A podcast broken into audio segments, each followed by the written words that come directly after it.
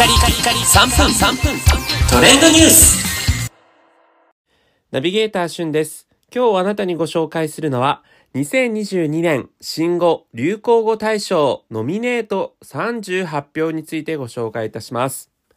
毎年この年末の時期に恒例の新語・流行語大賞ということで、今年生まれた言葉、そして流行語となった言葉に関してノミネートの30個の言葉が発表されました。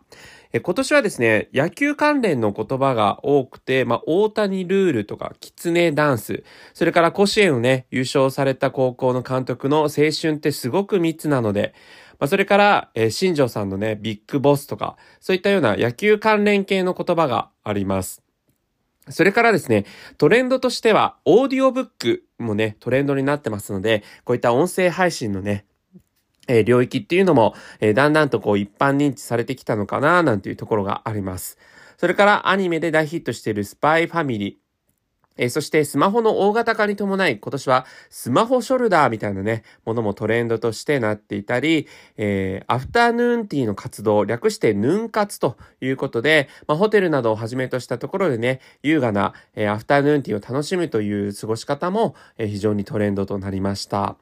えそれから、ヤクルトが発売したヤクルト1000というのが非常にこう、睡眠の質がね、向上するということで、品薄状態が続いたということで、流行語にノミネートされています。それからね、中山筋肉のやーパワーっていうのもね、えー、トレンドってことで、まあ、中山筋肉もすごく長く活躍されてますけど、今年改めてね、再ブレイクしているというような印象がありますね。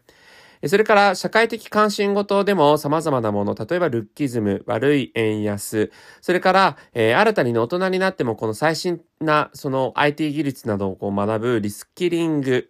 えー、それからキーウや手前取り、宗教2世といったようなものもあります。それからコロナ関連ということで、ね、オミクロン株、そして顔パンツ、そして政治というところで国葬儀、子ども家庭庁、丁寧な説明といったようなワードが、えー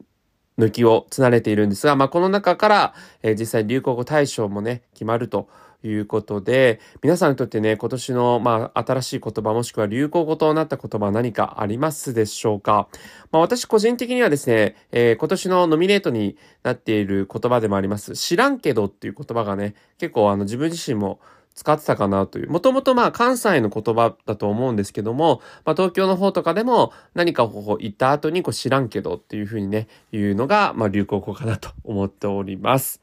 それではまたお会いしましょう。Have a nice day!